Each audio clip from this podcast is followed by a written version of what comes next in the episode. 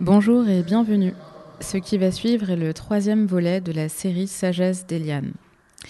Je vous propose une traversée sonore de l'exposition à la rencontre des œuvres présentées par les artistes dans les bruits et les échos du paysage, comme maintenant avec la voix de Hawad qui résonne depuis le phare du centre d'art de Vassivière.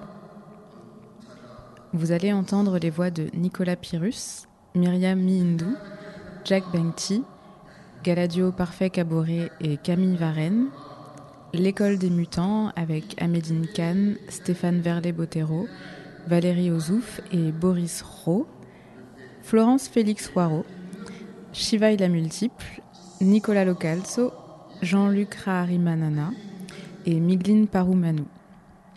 Certains artistes ont marronné.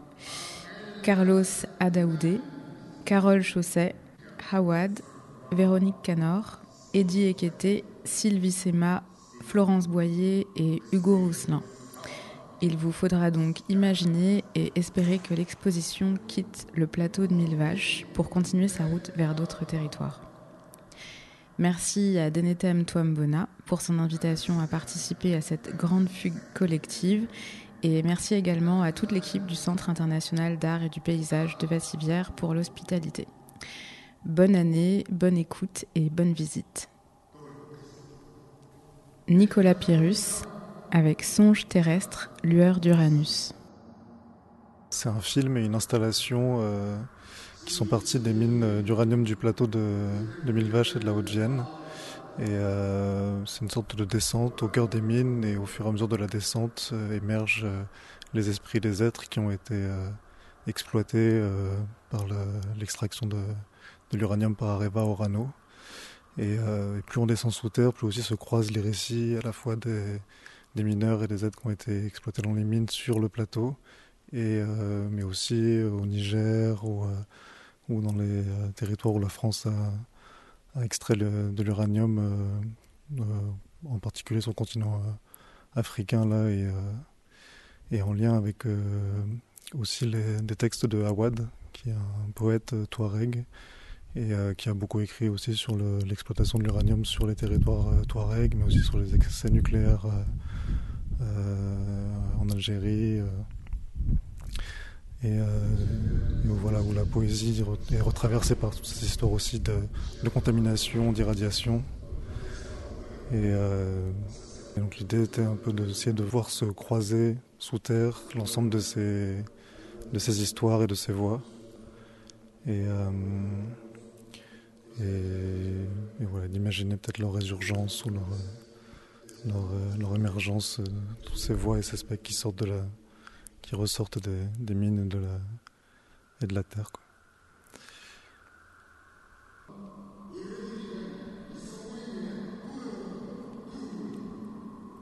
L'arrêt de l'exploitation de l'uranium dans le, dans le Limousin et sur le plateau coïncide à, peu près avec le, début de l'exploitation euh, au Niger. Euh, dans les mines d'Arlit. Euh, et, donc voilà, il y, a eu ce transfert-là dans l'histoire de, cette exploitation et, euh, là il y a cette réunion de, ici à la civière de ces, de ces espaces et ces histoires.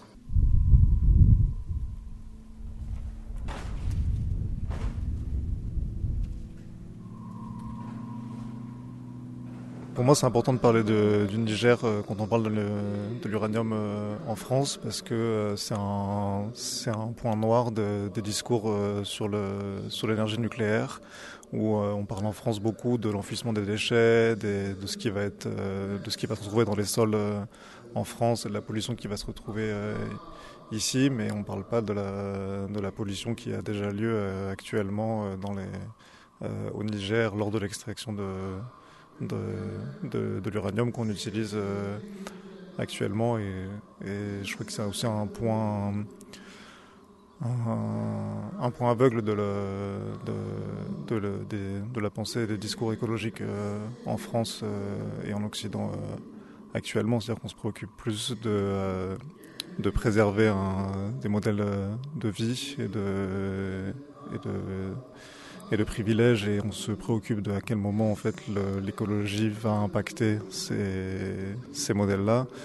mais on ne se préoccupe pas des impacts que, que, que, ces extractions, ces énergies ont déjà en fait aujourd'hui sur les, sur des territoires comme le, comme le Niger. Quoi, et si, si l'écologie était vraiment une question d'équité, de, soins, de, de, de, de, de, penser à qui bénéficie d'une énergie et qui subit son, son exploitation, en fait, ces histoires-là, ces territoires-là seront au cœur de, du débat et de, et de la discussion. Myriam Mindou avec la ligne d'or et la graine du capoquier. J'ai beaucoup dépioté les livres comme une archéologue. Et après le confinement, la question du livre a été un peu complexe. Je me disais, euh, tout ce qu'il y a dans ces livres et, tout ce que nous vivons, il me semblait qu'il y avait euh, un paradoxe en fait entre ce qui était transmis et la réalité de ce qu'on vivait. Donc j'ai commencé à, aller dans, les librairies, dans des villages de livres, à regarder les lignes d'or, à regarder en fait euh, les livres d'or. J'avais là le sentiment vraiment d'aller creuser dans la terre parce qu'il y a très peu de livres d'or dans les librairies, dans les bibliothèques. Et donc j'avais l'impression d'aller creuser la terre comme ça. C'était comme des strates.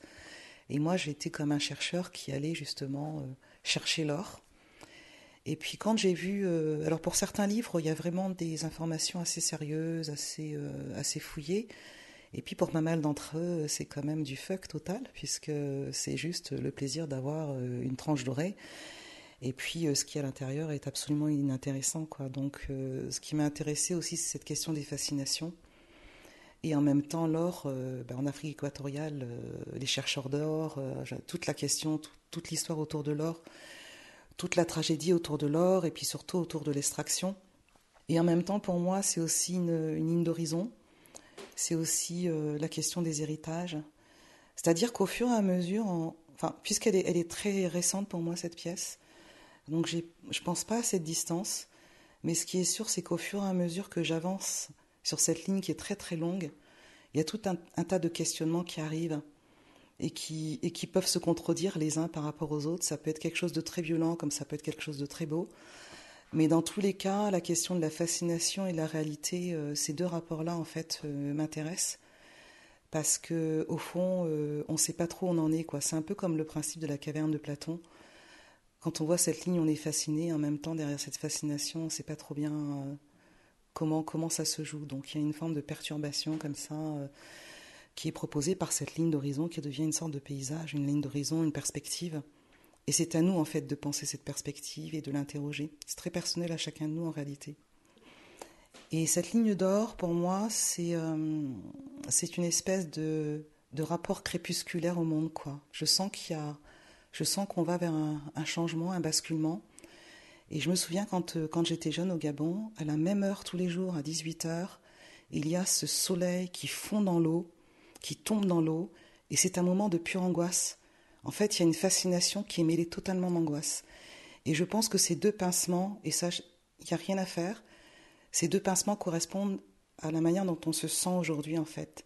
C'est-à-dire que on va vers quelque chose, on n'a plus vraiment la fascination, mais elle est là devant nous, et en même temps, il y a cette espèce d'angoisse crépusculaire qui est très typique, en fait, de la ligne équatoriale, euh, des, couchers de soleil sur la ligne équatoriale.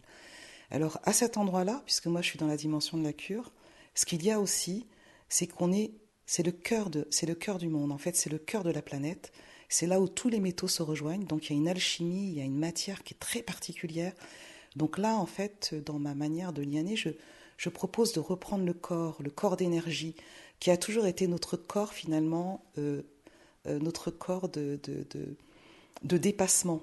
Parce que dans les espaces initiatiques, on passe, on va d'un espace à un autre.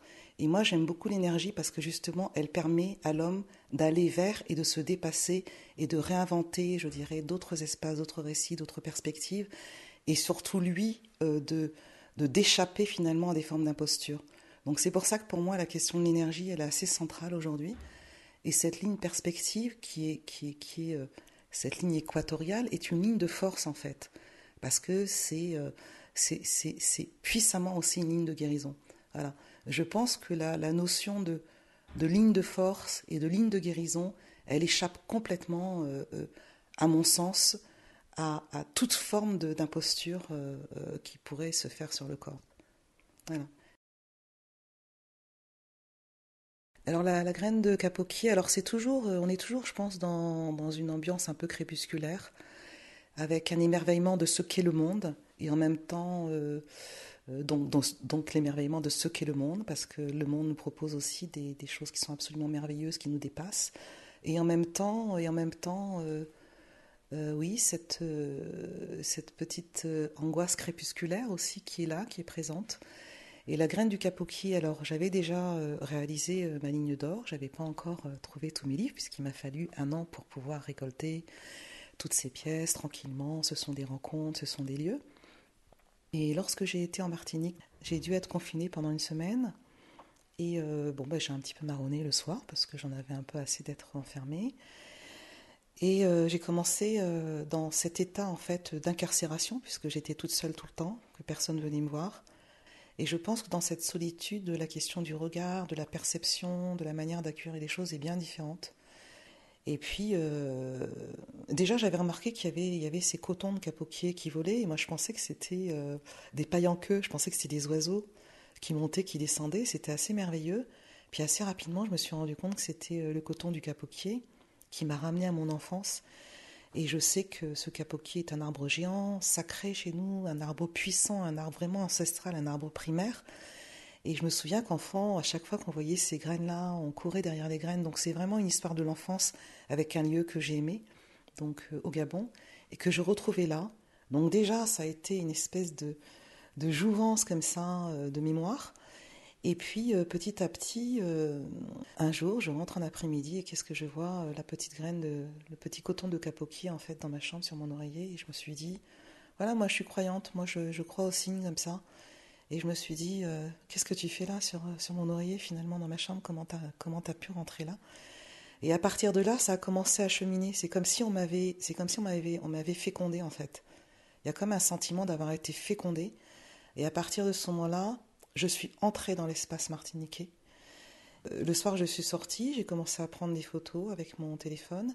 Et puis, il y a, ces formes qui sont arrivées, très étranges, comme des, comme des formes ancestrales, comme comme des génies, comme... Euh, enfin, ça m'a totalement échappé. Je n'avais pas décidé de prendre ces photos, elles sont arrivées comme ça toutes seules. Et à partir du moment où j'ai... C'est comme la révélation, moi je photographe, hein, donc dans un, quand tu es en labo, tu as la révélation de l'image. C'est un moment qui est magique quand tu es photographe, ça. Et moi, avec ces images, j'ai eu cette même sensation de la révélation d'une image que j'attendais pas, mais qui, voilà, qui fait présence. Donc euh, ben, j'ai photographié, photographié, photographié, donc j'en présente une série là. J'ai fait des recherches et puis je me suis rendu compte qu'on appelait ces cotons le capoquier euh, en Martinique et que c'était le capoquier, donc le fromager géant, était donc l'arbre des ancêtres. Pourquoi? Parce que à l'époque de l'esclavage, en fait, on, pendait les esclaves sur les branches de capoquier, qui étaient des branches extrêmement solides. Et là, ça, a été, ça a été un moment euh, très tragique et très bouleversant pour moi. Et donc, je pense que dans, le, dans la continuité de la ligne d'or, il y a aussi euh, cette tragédie qui est là. Il y a toujours ce mélange euh, à la fois de quelque chose de, de beau, de puissant, et en même temps de cette tragédie, elle est toujours là, derrière, cachée, derrière. Elle est cachée dans les strates. C'est comme des, systèmes de strates, c'est comme quand on va dans une bibliothèque. Il y, a, toute une tragédie qui est là présente, où il y a une absence, il y a des vides. Et, et, et la relation entre ces deux pièces, c'est un peu ça.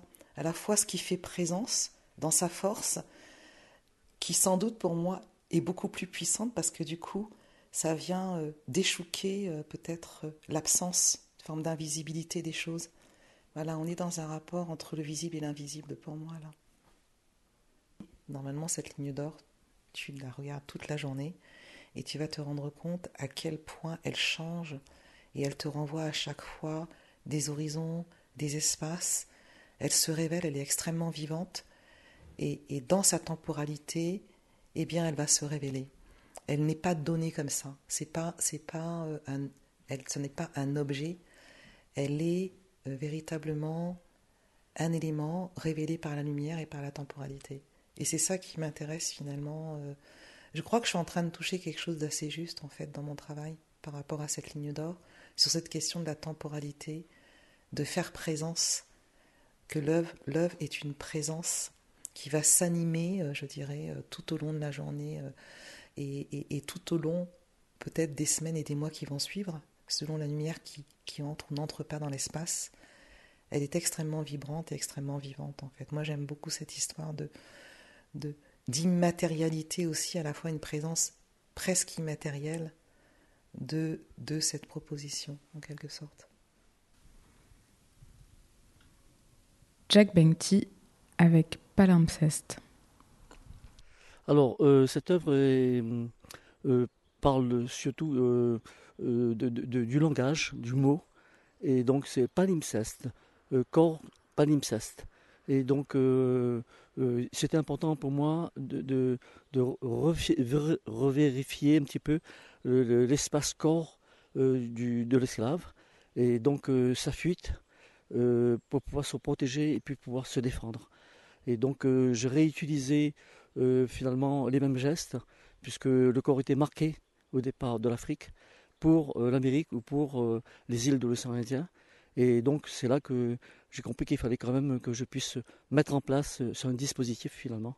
Et donc prendre la peau de l'animal, l'organiser, prendre le fer chaud, prendre le tison et réécrire, mettre des traces sur le, sur le, corps parce que je pense que la peau de l'homme porte son histoire.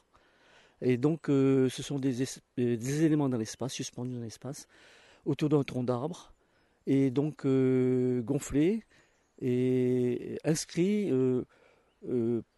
des mots, des phrases qui racontent justement l'espace, la douleur. voilà, donc, et ça, je l'ai fait vraiment avec des éléments de la nature, finalement. Et donc euh, voilà, donc euh, je, je, pense que l'installation euh, en forme de, de rond, nous chez nous on dit rond, c'est le cercle, symbolise justement tout ce que nous pratiquons à La Réunion ou ailleurs dans les îles. c'est le cercle dans lequel nous pouvons entrer, faire nos, notre rappel de mémoire et surtout établir également le rituel qui vient d'Afrique, de Madagascar, des îles de l'océan Indien finalement. Voilà. Euh, je pense que la, chose la plus importante par rapport à cette euh, exposition, c'est quand même la rencontre de plusieurs territoires, îles ou continents. Eh bien, il y a les Caraïbes, il y a euh, l'espace d'Amazonie, les espaces du Sénégal, du Niger, de, Madagascar, des Comores, de la Réunion.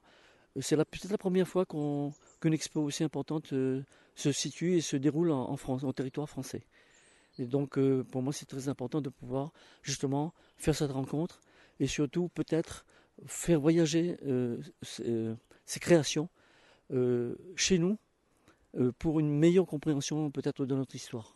Et là, l'art a un rôle important à jouer, c'est de pouvoir justement montrer, mettre la lumière sur cet espace de marronnage qui a duré plusieurs siècles en fait, et donc euh, on, essaie également avec des, chercheurs euh, à La Réunion ou ailleurs de retrouver les traces, ce que le travail important de Madame Rabechtal, Charlotte, qui a déjà établi une première carte des, espaces de campement des Noirs, des esclaves marrons à La Réunion. Et donc euh, c'est une pièce très importante à ajouter à ce qui a été déjà écrit sur notre histoire. Alors, bien sûr, c'est un mot qui, vient de Martinique, le lianage, c'est le lien, mais chez nous, on utilise le mot lien aussi. Euh, et donc, euh, c'est vraiment une belle image. Euh, du reste, à La Réunion, nous avons des espaces, des gens qui sont déjà dans ce lien et qui ont pris des territoires pour pouvoir faire des actions socioculturelles avec des jeunes pour mieux comprendre ou pour essayer de, trouver un chemin nouveau par rapport à tout ce qui est proposé par les institutions françaises. Et donc, euh, par exemple, j'ai l'exemple de Cabar, qui depuis des années euh, met en place euh, des, formations, des rencontres sur le terrain, avec la nature, justement, l'écologie. Et donc, pour moi, ça, tombe très très bien. C'est un, véritable lien, justement, qui se, qui se met en place. Alors maintenant, il y a en France des gens qui vont peut-être venir chez nous pour nous aider à mettre en place euh, cet espace, à le structurer un peu mieux Et donc l'exposition que nous faisons à Bassivière trouve son, sa, résolution dans le fait justement de mettre en, lien tout le monde. C'est-à-dire, moi déjà beaucoup avec l'Amérique latine, avec les Caraïbes, et donc il y a des choses importantes qui sont en train de se mettre en place, mais j'espère pouvoir y arriver et avec mes amis. Ça c'est important. Voilà. Merci beaucoup Jacques. voilà, donc je pense que c'est bon, enfin je sais pas. Oui, j'ai essayé. Bah, si pour toi c'est bon. Oui, je ça pense que ça va. Bon, il y aurait tellement de choses à dire. Mais par contre, moi ce que je peux faire, c'est peut-être t'écrire les choses. Tu l'envoyer Ah, tu préfères? Ah oui. Parce que j'ai le temps de, d'organiser mon, mon, espace, parce qu'il y a beaucoup de choses. Mm. Hein. Et donc, euh, voilà, donc, euh, ça se fait par mail, ça se fait, voilà. Mm-hmm. Et, puis, j'ai beaucoup de textes poétiques aussi. J'aurais aimé euh, peut-être lire, tu vois. Parce que les, textes poétiques vont de la pensée, alors, par rapport à l'histoire qui existe, mais après, il faut, il y a des choses qui sortent et, qui racontent tout ça, mais d'une manière poétique. Euh, voilà, et je pense qu'à travers la poésie, on peut très très bien euh, euh, montrer cette histoire et, la vivre autrement par rapport à l'écrit institutionnel qui, elle, ne dit pas tout. Voilà. Galadio Parfait Caboret et Camille Varenne avec Sankara et nous. Ben, disons que Sankara et nous, c'est une sorte de vibration qu'on a envie de faire partager. Sankara assassiné en 87, Sankara qui vient du Burkina à 6000 km d'ici. Et donc Sankara dont la vibration traverse le Burkina pour atterrir euh, à Vassivière. Et donc pour nous, Sankara, c'est voilà, une vibration qu'on partage. Et du coup, ça prend la forme euh, d'une installation vidéo. C'est quatre vidéos euh, de 20 minutes chacune où on a demandé à des gens du plateau de réagir à des discours de Sankara. parce que quand on est venu ici, on s'est rendu compte qu'il y avait quand même une histoire militante dans la région avec beaucoup d'associations, beaucoup d'activisme, beaucoup de gens engagés. Et, euh, mais malgré tout ça, un, espèce d'angle mort sur la question euh, France-Afrique. Et, euh, surtout, il y avait, il y avait pas forcément une réelle prise de conscience du fait que les luttes qui peuvent se passer au Burkina et les combats qui sont menés au Burkina sont les mêmes qui, qui peuvent être menés ici, parce qu'il y a un ennemi commun, comme le dirait Sankara. Et voilà, donc on a voulu interroger un peu cette, cette ignorance. Est-ce que c'est du déni? Je sais pas, mais en tout cas, ce, ouais, cet angle mort, quoi je, pourrais dire qu'il y a cette interaction invisible qui est là, parce que filmant par exemple des gens du ballet citoyen que l'on montre par exemple ici, déjà au ballet citoyen ou au Burkina, la conscience politique est tellement énorme que on connaît beaucoup la politique française plus que certains, certains Français. Et donc ce côté est déjà fait, mais le sens contraire n'est pas réellement le cas. Et donc voilà pourquoi c'était pour nous important d'amener le Burkina vers le Burkina réel euh, vers la France. Peut-être que, voilà, on ne sait pas, l'histoire pourra nous amener à, amener Vassivier vers le Burkina. Ce qu'on a fait, c'est de lire les discours face à ces personnes-là qui écoutent et on donne ces discours à ces personnes qui ont le plaisir de lire les discours, de s'approprier ces discours-là et de répondre après et de, voilà, de découvrir. Donc on a procédé ainsi. Dans les quatre vidéos, on peut voir différents habitants, habitantes du plateau de Mille Vaches. Il y a Serge Quadrupani, qui est un traducteur, auteur euh, et militant anarchiste, un des fondateurs du lundi matin, qu'on a interviewé chez lui. Ensuite, il y a hum, Jacques et Cathy, qui ont créé la chorale révolutionnaire de Émoutier. Il y a Noureddine, qui vit à, Tarnac et qui vient du Soudan et qui fait partie de l'association de la Maison au Volet Rouge, qui est un refuge pour les personnes qui sont en recherche de, papier. Et puis on a filmé aussi euh, un, chantier participatif de plantation de patates à la ferme du Goutaillou à Tarnac, qui est une ferme qui essaie de d'être en, autonomie alimentaire. Ouais, voilà. C'est ça. Et puis il y a, euh, ça c'est peut-être toi qui pourras en parler, les, du ballet citoyen, c'est que tu as filmé. Ouais, ouais, on a filmé aussi les, des éléments des, membres du ballet citoyen autour de Samskal qui font des plantations d'arbres, un reboisement en quelque sorte, pour mettre en écho avec euh, ce qui se fait ici, ou peut-être mettre en écho ce qui se fait ici euh, vers là-bas. Il faut dire que ce, que nous on a trouvé ici sur le, plateau des de mille vaches, c'est cette pratique surtout, euh, au niveau de, du Goutaou, où il y a cette organisation autour de la terre, de l'agriculture, et ça, ça, ça, ça nous a touché parce que c'est ce qu'on a vécu au Burkina avec euh, euh, Sankara, qui amenait les gens à aller vers la terre, de planter des arbres, de pouvoir produire ce qu'on a besoin euh, pour la consommation, pour éviter le gaspillage et pour voilà, et faire ce qui est nécessaire. Quoi. Et c'est ce qu'on a retrouvé ici. et Sankara, il, a, il, avait, il avait réussi l'autosuffisance alimentaire. Et pour nous, c'est, c'est que ce soit au Burkina ici, c'est pour nous quelque chose à perpétuer, quoi, à, faire et voilà. Et pour éviter les gâchis et tout quoi. Puis il y a la question d'accès à la terre, qui est aussi euh, aujourd'hui un vrai problème au Burkina, où il y a, par exemple, à Bobo du Lasso, il y a les jardins de Boloma Côté qui, qui sont expulsés pour, euh, parce qu'ils sont sur les terrains du camp militaire alors que c'est le poumon vert de la ville et c'est eux qui approvisionnent la majorité des légumes qu'on peut trouver dans Bobo du Lasso. Et donc ce combat qui a d'accès à la terre, de, pouvoir cultiver sa propre nourriture, ça c'est une lutte qui a partout et souvent c'est souvent c'est un vrai nœud, c'est le point de départ de beaucoup de, de tensions et, voilà. Et donc ça, je pense que c'est c'était une, une vraie lutte commune aussi. Et puis il y a cette question de produire une agriculture vivrière, où ici, enfin dans le plateau des mille vaches, en fait, il y a surtout des plantations d'arbres Douglas, euh, qui sont bah, juste des, des, arbres qui sont plantés et qui sont destinés à l'industrie, euh, à l'industrie du bois. Mais c'est des arbres qui appauvrissent le sol, qui acidifient le sol. Donc derrière ces arbres, c'est très difficile de, faire un reboisement avec des espèces différentes et même euh, de cultiver. Et au, Burkina, il y a cette même tension entre ben, la plantation de champs de coton ou de maïs, qui sont même pas des. Enfin, en tout cas, pour le maïs, c'est même pas une plante euh, endogène.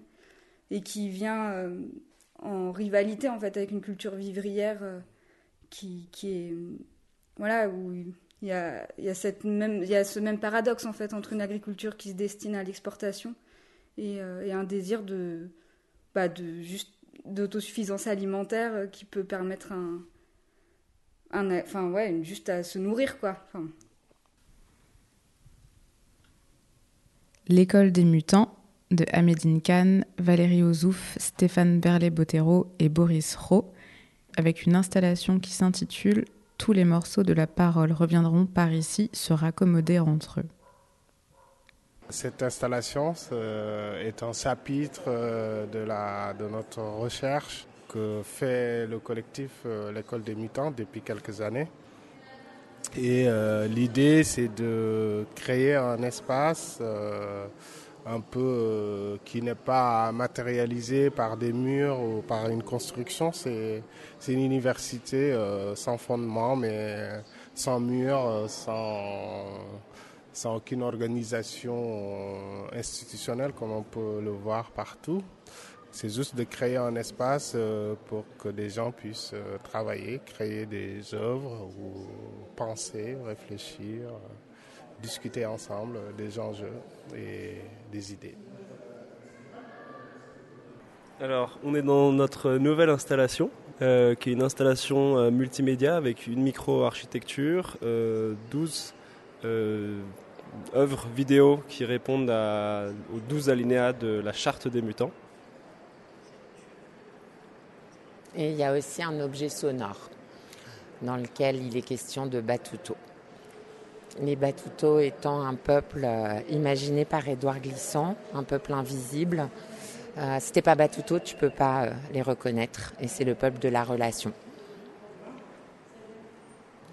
Et pour construire cette, euh, œuvre, cette installation, justement, on est allé chercher euh, de multiples morceaux dans une ancienne fabrique, usine euh, désaffectée. Et c'est en faisant ressurgir hein, l'histoire de la matière d'un, d'un autre espace local qui rayonnait à travers le monde par des outils agricoles que l'espace s'est construit. La bande sonore, en fait, elle est constituée de multiples strates que Stéphane Verlet-Bottero a montées. Donc il y a un, une conversation que j'ai eue euh, dans sa maison au Lamentin avec Patrick Chamoiseau. Il y a la flûte des mornes de Max Silla, qui est un flûtiste martiniquais. Il y a euh, le chant Pitié pour l'esclave, euh, entonné par un chauffeur de taxico qui s'appelle Franz comme Fanon. Il y a de la mer, il y a du vent, il y a des enfants. Euh, il y a euh, le chant de Patrick, qui est un batuto euh, marais-galantais, euh, ou plutôt de Toulouse Caïra. Enfin, il y a de, multiples, de multiples sons qui s'entremêlent pour tisser cette bande-son. Euh, même si elle n'est pas ici, puisqu'elle est à Mayotte, on a aussi avec nous Nathalie Muchamad, euh, qui a réalisé une série de batik qui s'appelle Batik versus Wax, et qui explore la tradition artisanale euh, du batik indonésien euh, en la resituant dans, son, dans sa destinée euh, coloniale et post-coloniale, puisque ça devient ensuite le, wax africain. Et les motifs qu'on voit, c'était c'est des, des matériaux visuels et graphiques qu'on a glanés dans nos recherches d'archives euh, liés aux sources et aux textes, liés à divers projets d'utopie éducative au cours de, des indépendances euh, au Sénégal et sur le continent. Ça liane aussi par rapport à, l'idée de construire cette cabane qui est une sorte de refuge qui, a aussi une connotation très particulière sur le territoire de, de, Vassivière, euh, de Faux-la-Montagne et de la Creuse en général, qui est un territoire d'accueil et de refuge euh, depuis très très très longtemps. Donc ça, ça a un sens, je pense, d'avoir euh, euh, construit cette structure, cette installation ici dans ce musée. Euh, caisse de résonance, cette cabane, qui émet, c'est une caisse de résonance qui émet, elle a ses antennes. Euh, toutes les vidéos, elles ont été tournées dans des lieux qui sont des lieux d'intensité du divers, euh, soit parce qu'il y a des gens euh, de différents endroits du monde qui cohabitent, soit parce qu'il y a quelqu'un qui, discute, euh, Monsieur Si, avec d'autres dimensions. Soit parce qu'il y a Monsieur Chang qui est aveugle de naissance, qui nous raconte un rêve, Vénus Dolmar qui est sourde et qui travaille sur la langue des signes en créole guadeloupéen. Donc en fait, ce lieu, c'est vraiment le lieu de la rencontre et de la relation, et c'est un lieu qui affirme un contre-récit euh, afin de bah, d'instituer euh, l'impérieuse nécessité du mouvement. Ça liane aussi euh, dans la matière même de la cabane où elle est construite euh, à la fois avec des éléments qui ont déjà été exposés comme la chartre des mutants en Taïwan, qui est devenue matière première parfois pour construire des murs de la cabane, des bâtis qui viennent d'ailleurs, euh, des strates différentes aussi d'histoire avec même des, des écrits qui, recouvrent la cabane, de l'histoire avec glissant euh, des textes. Donc voilà, tout, tout se lie ensemble, tout se noue, tout s'entortille et ça fait euh, l'ensemble de l'œuvre. Ça liane, quoi. Ça liane et ça mute. Et, et c'est peut-être un- une cabane, c'est peut-être un refuge, mais on peut aussi la voir comme un, navire peut-être, ou un, vaisseau, un véhicule, comme tu dis, pour euh, permettre au, au mouvement de survivre dans un monde euh, qui est caractérisé par un état de ruine de plus en plus permanent et planétaire. Et je pense que les, gestes, les figures et les paysages mutants qu'il y a dans les vidéos euh, sont une forme comme ça de, ouais, de, bouée ou de navire auquel se, raccrocher et peut-être euh, continuer euh, d'espérer à habiter ces mondes en pleine, mutation, quoi. Mutation écologique, sociale, politique. avec la multiplication de frontières, de désastres écologiques. Et, et l'idée du, du, titre qu'on a repris du roman Sartorius, dans lequel Glissant imagine ce, peuple invisible, ce peuple des Batutos, qu'on rapproche un petit peu des, mutants qui nous intéressent. Euh, l'Université des mutants de Saint-Gor à Gorée dans les années 70, bien sûr, mais qu'on voit sur une des vidéos, euh, mais aussi qu'on lit euh, de manière conjointe avec les travaux de Guattari et Solironic, par exemple, qui, comme ça, imaginent un peuple des mutants, un peuple qui manque, un peuple à inventer, un peuple à incarner. donc voilà, ce navire, c'est peut-être un, navire dans lequel euh, ces mutants pourraient embarquer et puis euh, maintenir la possibilité de se mouvoir, euh, d'explorer, de recomposer la matière et l'esprit. Florence Félix Waro et les femmes de Cascabar avec le tissu de peau de ravine. L'œuvre que nous l'a. Enfin, c'est pas moi qui l'a fait l'œuvre, mais dira pas ça. C'est vraiment un travail euh, de vraiment un rond de forme. Et, euh, euh, et peut-être que c'est même pas l'œuvre au final, peut-être que c'est la trace d'une œuvre. Voilà. Et elle apprend cette forme-là, là, à ce moment-là, mais elle peut prendre une autre forme à un autre moment. Voilà. en fait, j'ai une association avec, une, avec des habitants d'un quartier à La Réunion, dans l'Ouest, qui s'appelle Cascabar et euh, où en fait depuis 2006 on, on, essaie de transmettre, on essaie de partager, de donner, de recevoir, mais euh, euh, à une manière qu'on pense plus proche de nous en fait, voilà, plus réunionnaise, donc en créole. avec les savoir-faire, les coutumes, avec les ancêtres et les enfants. Et l'art fait partie du lieu, euh, la culture fait partie du lieu, le patrimoine, mais aussi l'agriculture et euh, euh, la pédagogie, etc. Donc c'est des réflexions sur comment habiter en fait un lieu à, sa manière et en respect. Voilà, être un peu viable et vivable pour tout. et avec la rencontre de Dénéthème, euh, il a partagé des moments avec nous et il a, il a demandé à un moment donné si on pouvait essayer de participer à l'œuvre et de enfin participer à l'exposition Sagesse d'Eliane et, euh, et de, de, faire une œuvre comme ça qui représenterait un petit peu euh, notre vision du, du lieu et de l'habiter en fait. Voilà. Et, et donc, bah, je lui ai dit, mais l'œuvre, elle est déjà là, elle est pas forcément visible au final, difficile à transporter. Euh, et, donc on est parti sur, euh, euh, sur comment mettre en, évidence tes relations. Voilà. Et toutes les relations qu'on tissait entre nous et, avec notre, bah, notre paysage ou notre territoire. Je sais pas, il y a plein de mots en français, mais bon. nous nous dit notre habitation en fait. et euh, en mettant un petit peu le côté sauvage, le côté apprivoisé, le côté euh, voilà. Donc on a fabriqué un élément du territoire ou un élément du paysage qui s'appelle une ravine là-bas et euh, qui, qui, qui, est une grande faille en fait dans, dans le paysage de l'ouest de la Réunion, mais qui existe partout autour de l'île et où il y a ben, l'eau, où il y a tout un passé d'histoire, de marronnage, de refuge, de fuite, euh, de liens aussi et de gestes quotidiens. aller chercher de l'eau, aller laver le linge, faire boire les bœufs, etc., etc. Rire, chanter, aller voir son amoureux, aller prendre de l'ombrage. et donc en fait, euh, donc on a essayé de réaliser ça ensemble. Chacune a tricoté comme elle pouvait. On a essayé de transmettre en même temps le savoir-faire et des savoirs.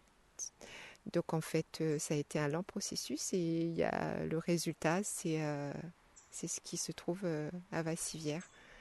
Voilà, sur une branche de boulot et en trois parties.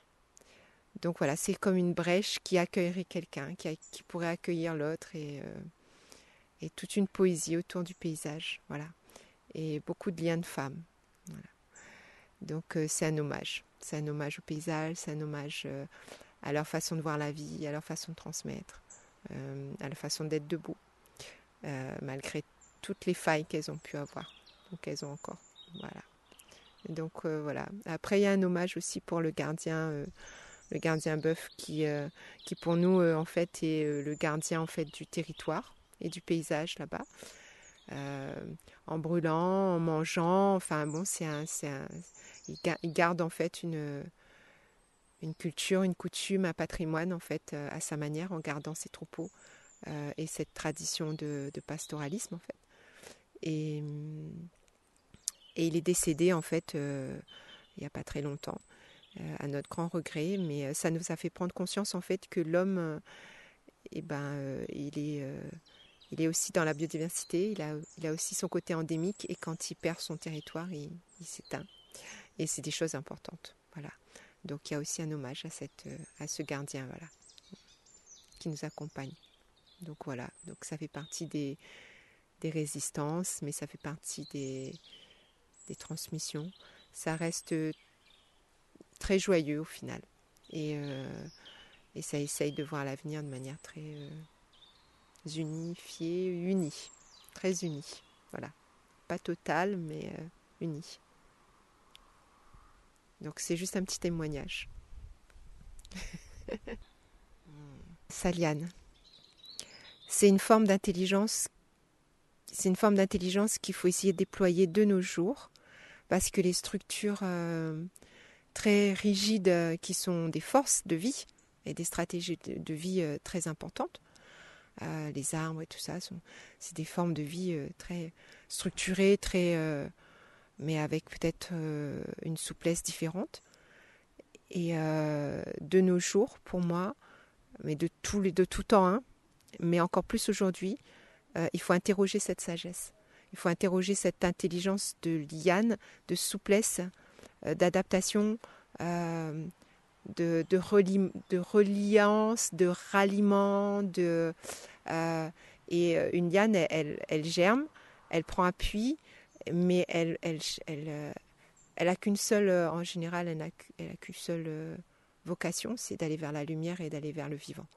Donc en fait, elle, il faut faire confiance en fait à cette intelligence, quels que soient les appuis qu'elle va pouvoir prendre, quelles que soient les failles qu'elle va pouvoir traverser. pour moi, c'est ça la liane. Elle, est, partout, elle existe partout et elle a cette intelligence-là qui, doit être transmise aux enfants de nos jours-là parce qu'elle devient importante importante pour, euh, pour la vie. Voilà. Et pour la confiance dans la vie, en fait. Et ça, c'est les marrons qui donnent ça. Ça, c'est l'esquive, c'est le, c'est tous ces peuples un petit peu euh, euh, qui n'ont pas pu justement afficher fièrement leur propre structure en fait, qui ont dû le voyer, qui ont dû trouver justement tout, tout, un tas d'appuis imperceptibles pour continuer à avancer. Et ben en fait, ouais, ben là il faut vraiment prendre modèle. ils ont des choses à nous à transmettre aux enfants, très clairement. Donc là, il faut leur donner. Euh, et Denetem donne ça. Il donne l'occasion de penser ça, il donne l'occasion de montrer ça, il donne l'occasion de, de mettre dans la lumière toutes ces petites choses-là. Et, euh, et c'est juste beau, quoi. Faut faire confiance à la Diane. Shiva et la multiple avec Zebola. Alors, ce que je présente là pour euh, la sagesse des lianes, c'est euh, une sculpture qui s'anime une fois que le corps est à l'intérieur et euh, ça s'appelle Zebola. Et ça a été fait euh, cette année à Kinshasa. Voilà. Est-ce qu'il faut que je donne plus de détails? Ok. donc c'est une sculpture costume qui est composée de sachets de riz et de farine de maïs, euh, donc de couleurs euh, différentes. Et en fait, c'est c'est la nourriture euh, de base que les gens mangent là-bas, donc pour faire du foufou, pour faire du bah, du riz tout simplement. Et en fait, c'est des sacs qui sont dans le paysage urbain constamment. Il y a des grandes étals de tous ces sacs-là. Et en fait, à chaque fois que je vais travailler dans un endroit différent de chez moi, même si je n'ai pas vraiment de chez moi, j'aime aller dans les marchés, parce que c'est des lieux qui m'intéressent, des lieux de passage que je trouve intéressants. Et je suis tombée sur ces sacs euh, de riz et de farine. Euh, j'ai trouvé qu'ils avaient des qualités, euh, comment dire, plastiques intéressantes, la couleur qui est assez vive, la matière plastique et cette espèce de brillance. Et donc j'en ai acheté plusieurs. Et je savais pas vraiment ce que j'allais en faire. Et au fur et à mesure, en fait, j'ai commencé à détisser, fil par fil, chacun de ces sacs. Euh, et, donc, du coup, j'en ai détissé beaucoup, beaucoup, beaucoup. Et, euh, donc, à partir de, ces, de ces espèces de franges de, de, sacs euh, plastiques, j'ai fait une sculpture costume. Et, bah, et donc, voilà. Et du coup, c'était aussi une manière pour moi de une sorte de détisser aussi mon histoire pour recréer et retisser un nouveau récit. Et petite anecdote, euh, ce qui est intéressant, c'est que les gens, en général, ils, pensaient que c'était euh, du raffia, qui est une matière naturelle. Et, euh, et en fait, non, c'est juste du plastique. Et du coup, c'est intéressant de voir que, en fait, c'est quelque chose qui fait partie du paysage, mais juste en le transformant par un petit geste, on l'emmène en fait dans un ailleurs. Et voilà. Cette entité-là, elle a pris naissance euh, au bord du fleuve Maroni, euh, en Guyane. Et c'est comme ça que le premier lanage avec Denetem s'est fait. Parce que je suis partie à Papaïcheton et, et Denetem a, travaillé à Papaïcheton et en plus a écrit euh, Fugitif au course tu. Enfin bon. Et, et, donc voilà. Et donc il y avait la présence de ce fleuve qui était très importante et l'immense présence de la forêt amazonienne. Et et en fait, toute la forêt, elle est, elle est maintenue par les lianes, elle est unie par les lianes, elle est serrée par les lianes, elle est. Ouais. Elle tient en place grâce aux lianes, en vrai. Et. Euh, et donc voilà, et puis ensuite, euh, c'est un village euh, d'ancêtres de, de, enfin en fait c'est des Bushinengue qui sont en fait les descendants des des nègres marrons des colonies qui étaient au, au, au Suriname. Enfin bon. Et ensuite, je savais que j'allais aller à Kinshasa. Et en fait, je me suis dit, c'est drôle parce que je fais comme un voyage, disons, à l'envers. C'est-à-dire que j'atterris là dans, dans un endroit où les gens ont été euh, ben, déportés, où, euh, où ils ont dû euh, ben, recréer une unité, se recréer ensemble. donc voilà. Et donc du fleuve Maroni, je me suis jetée dans le fleuve Congo, qui est qui est un espace où une de mes racines est plantée. Et donc, comment ce lianage se fait? Bah, C'est juste c'est, la question du, du récit euh, et aussi des, des, lianages qui se sont faits dans les différents territoires que j'ai pu traverser, les différentes rencontres, les différents récits qui m'ont traversé et que j'ai pu aussi partager. Et puis, c'est aussi l'idée, c'est que ce soit un costume qui puisse se déplacer euh, et s'ancrer dans différents espaces. Et donc c'est aussi une manière de, de, faire des ponts, de faire des lianes. Et, euh, et, et, et, voilà.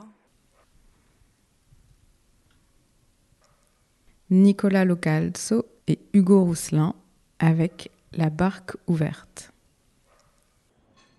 Donc il s'appelle La barque ouverte. Euh, c'est une euh, vidéo installation euh, dont le titre est une référence à la préface d'Edouard Glisson pour la politique de la relation, de laquelle Edouard Glisson il résume l'expérience du gouffre de la, de, la, déportation et de la traite des subsahariens et en même temps avec cette métaphore de la barque, de la barque ouverte qui est à la fois le gouffre, mais c'est aussi la renaissance euh, par les connaissances. Donc, euh, c'est aussi en lien avec les images qui sont présentées dans la, la vidéo installation, euh, c'est-à-dire des images de, euh, corps, des corps résistants qui euh, incarnent en fait des pratiques rituelles, cérémonielles et mémorielles aussi à travers le monde. Donc c'est plusieurs territoires dans lesquels j'ai pu travailler depuis 2010 dans le cadre d'un projet photographique qui s'appelle CHAM. et dans le cadre de cette recherche, j'ai pu faire des prises vidéo euh, sous euh, des rituels, des cérémonies qui sont en lien avec euh, ces communautés afrodescendantes, qu'il s'agisse de, l'Afrique subsaharienne, Afrique de l'Ouest, plutôt que l'Amérique, l'espace de la Caraïbe. Et l'idée, c'était vraiment de mettre en lien, de faire lien justement entre toutes ces différentes mémoires. qui nous racontent en fait le point de vue des, subalternes, le point de vue des communautés qui ont aussi qui vivent le monde à partir de, ces centres euh, qui, mm, qui, ne sont pas des périphéries euh, telles comme euh, nous les concevons souvent. Donc c'est l'idée de euh, mettre en lien et en relation ces différentes mémoires, de les faire dialoguer à travers cette vidéo installation et aussi c'est une manière de questionner les mémoires officielles euh, parce qu'il euh, s'agit justement de mémoires souvent euh, considérées illégitimes, des mémoires justement qui, ne portent pas forcément sous des patrimoines, sous des monuments, donc sous des patrimoines matériaux, architecturaux, mais c'est souvent des patrimoines immatériaux. C'est des archives non écrites, c'est des archives oraux c'est des archives chorégraphiques, c'est des archives musicaux. Et donc moi, ça m'intéresse justement mettre en avant toutes ces archives, parce que je pense justement que la euh, modernité euh, telle que nous la vivons aujourd'hui doit être aussi pensée à partir de ces archives non écrites. Cette vidéo-installation euh, est aussi une collaboration née à partir d'une collaboration avec Hugo Rousselin, qui est un poète et réalisateur. Euh, avec lequel nous avons travaillé justement la mise au récit, la narration euh, de la vidéo à partir de ces archives vidéo que j'ai pu euh, récolter pendant justement mon travail photographique. Donc c'est une collaboration et, hum, qui est d'ailleurs créée à partir d'une rencontre parce que c'est Denetem qui nous a mis en contact, qui a créé ce lien, parce que aussi Hugo s'intéresse aux questions du marronnage, des fuites et hum, voilà de euh, de, résistance justement par la création. Et donc c'était la première collaboration que nous avons fait euh, ensemble. De la vidéo ici présentée, il y a la Guadeloupe, il y a euh, la Louisiane, il y a Cuba, Haïti, Sao Tomé, le travail, les images du Togo. Parmi les territoires, chaque territoire évidemment, il y a un lien qui est très important, mais je viens de rentrer de Sao Tomé. Et donc c'est vrai que euh, c'est un territoire qui m'a beaucoup marqué parce que déjà par rapport à son histoire qui est euh, fondamentale pour comprendre justement le, euh, l'essor aussi du capitalisme au niveau global et la modernité, parce que c'est là où tout a commencé en quelque sorte avec la, l'implantation des premières plantations esclavagistes. Et donc c'est un territoire aussi qui est d'une grande richesse aujourd'hui du point de vue du patrimoine euh, immatériel mm, parce qu'il y a différentes communautés qui vivent euh, dans ce territoire depuis euh, cinq siècles et chacune de ces communautés a produit des pratiques culturelles identitaires comme le Chiloli par exemple, qui c'était un théâtre qui est aussi de la pièce. C'était un théâtre vivant, un théâtre de rue qui résume à perfection la rencontre entre euh, l'expérience euh, de la, donc du monde, de l'expérience de la déportation, mais aussi les apports européens, euh, les apports africains et les apports créoles. Donc c'est un théâtre qui naît, je ne sais pas si tu le connais ce théâtre. Donc c'est un théâtre qui naît à partir d'une, on va dire, donc d'une matrice européenne, parce que c'est les colons portugais qui l'ont emporté euh, à Sao Tomé. Mais ce qui est incroyable, c'est que les communautés locales, euh, notamment les afrodescendants, ils se, sont, se le sont à leur manière et ils ont euh, fabriqué un tout, un nouveau théâtre qui s'appelle le Chiloli, donc, de lequel on joue Charlemagne, Charlemagne mais justement on le joue donc en terre subsaharienne. Donc là, c'est ça qui est intéressant, ce, mélange, ce syncrétisme qu'il y a entre l'épopée de Charlemagne et en même temps les, les cultes, les cérémonies bantoues. Et les traditions locales. Donc c'est un syncrétisme qui, je pense, qui représente très bien aussi l'ambition de mon travail, qui est celui de raconter justement tous ces liens euh, qui se sont tissés malgré le gouffre de l'esclavage. Donc il y a ce territoire-là et puis une autre vidéo euh, qui ont été hum, réalisées euh, par exemple à Cuba où j'ai travaillé avec la société Abaqua, qui c'était une société secrète masculine interdite aux femmes et aussi interdite aux homosexuels et LGBT, mais ça reste quand même une pratique très... Adesso, au-delà de ce caractère, il faut le contextualiser, donc c'est une pratique aussi de résistance qui, était qui, a évolué à partir de, de sociétés secrètes au Nigeria. Donc, avec la déportation, donc il y a des, euh, des esclavisés, des Africains subsahariens qui sont arrivés à Cuba. Et ils ont apporté avec eux cette, euh, ce culte, cette tradition, cette société secrète, cette société Ekwe, on dit Ekwe au nigérian, euh, qui, existe toujours aujourd'hui hein, d'ailleurs, et qui se sont reconstitués comme société secrète à Cuba avec tout, voilà, il y a des études qui ont été faites, notamment il y a Lydia Cabrera qui a travaillé déjà dans les années 50 sur, ce, ce, culte. Et, et c'est très intéressant parce qu'en même temps, ça me permet aussi de questionner pas seulement les questions de mémoire et comment la mémoire de l'esclavage est rappropriée, est réintégrée dans le culte, mais aussi les questions de... Euh, des genres, par exemple, la question aussi de comment ça se construit la masculinité au sein de ces sociétés euh, qui sont secrètes. Euh, donc c'est très intéressant parce que justement il y a plusieurs questionnements euh, qu'on peut retrouver au sein de ces pratiques. D'ailleurs aussi en Haïti c'est la même chose. Dans cette vidéo installation, il y a des scènes d'une cérémonie vaudou à laquelle j'ai participé, qui qui est de laquelle vous voyez, vous pouvez voir des massissi les Massissi, c'est des homosexuels qui sont intégrés au couvent, euh, au Lacou, euh, et qui sont totalement acceptés par la communauté religieuse. donc euh, là aussi, il y a cette question, justement, cette masculinité autre qui est quand même intégrée et qui n'est pas du tout perçue, comme une masculinité, on va dire, une altérité négative. Donc c'est ça aussi, c'est des questions que j'essaie toujours de retrouver dans le cadre de mon travail sur les mémoires de la résistance. Et puis je pourrais continuer à parler, je sais pas s'il y a choses. Ça va? Tu as assez de matière? Ah, Donc ça c'est quelque chose qui m'intéresse beaucoup. Euh, et puis il y a un autre, euh, parmi les territoires qui sont présentés ici, il y a aussi des extraits de évidemment de beaucoup de, de la Guadeloupe. C'est un territoire euh, auquel je suis très attaché parce que j'y travaille depuis dix ans. Euh, notamment avec un groupe Kiltirel qui s'appelle Vokum, euh, qui porte euh, justement la tradition des masses. C'est une tradition donc ancestrale de laquelle qui existe depuis longtemps, mais qui est, il est aujourd'hui, on va dire, institutionnalisé de le paysage culturel guadeloupéen.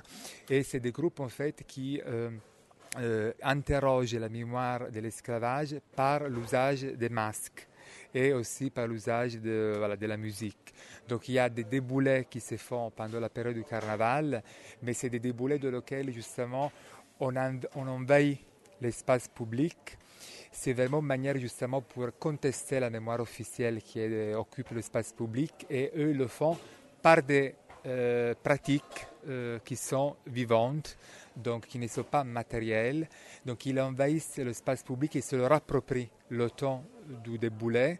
Et c'est aussi une forme de réappropriation justement de ces espaces qui souvent sont, euh, voilà, ils sont monopolisés par une certaine statuaire officielle. On a vu les déboulements de Victor Schulcher plutôt que de, reversements des statues. Donc c'est vraiment une manière de proposer euh, une mémoire alternative qui n'est pas euh, sous la forme du monument tel que nous le concevons, mais c'est vraiment une mémoire qui est immatérielle, mais c'est une création, une création vivante.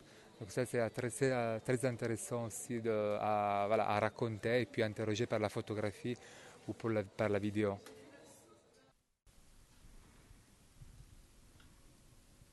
Jean-Luc Rarimanana avec La Voix le Loin.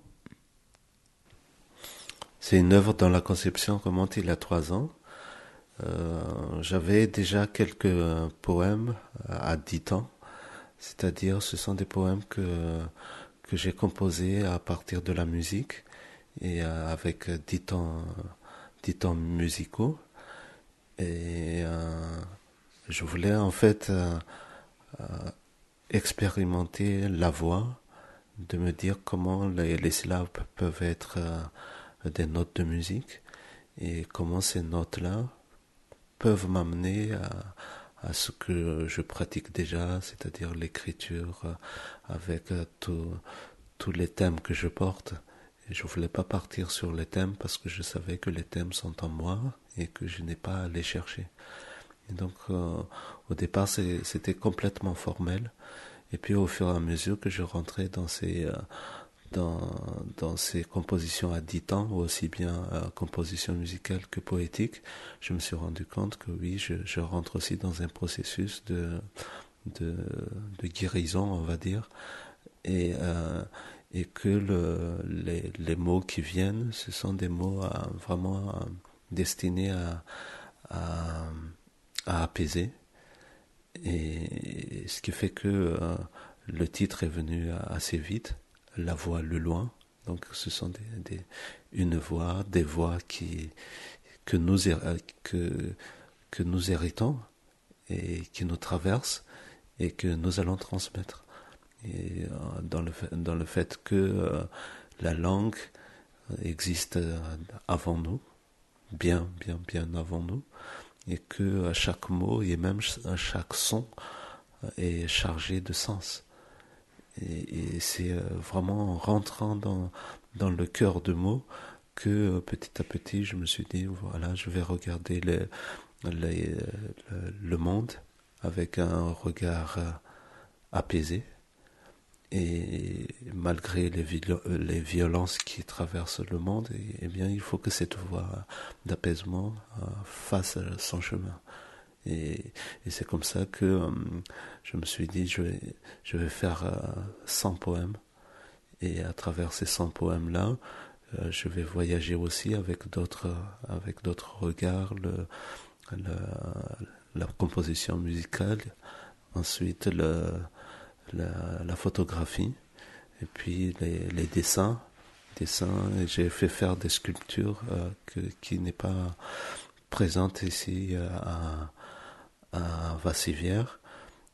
Et, et à, travers tout cela, j'ai travaillé aussi avec euh, un vidéaste pour que pour qu'on capte également cette euh, à la fois cette euh, beauté du monde et cette violence qui la traverse. C'est comme ça qu'on a commencé, que j'ai commencé l'œuvre La Voix de loin, et les 100 poèmes se, trouvent sur le site de Bibract. Bibract, c'est un musée, le musée européen de l'archéologie, qui se trouve dans le Morvan. Et une partie donc, euh, une partie de, cette installation, euh, je l'ai amenée à Vassivia. Et je voudrais signaler en fait le, le, travail mené justement l'enliennage avec d'autres artistes.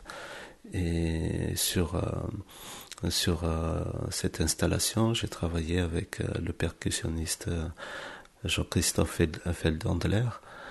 Lui, il n'a pas de discours, c'est un, musicien qui est dans, dans la composition, qui est avec sa matière, mais il, a, il a rejoint l'aventure avec moi depuis assez longtemps aussi, parce qu'il a aussi une mémoire très très vive par rapport à, ses grands-parents qui ont disparu pendant la Shoah.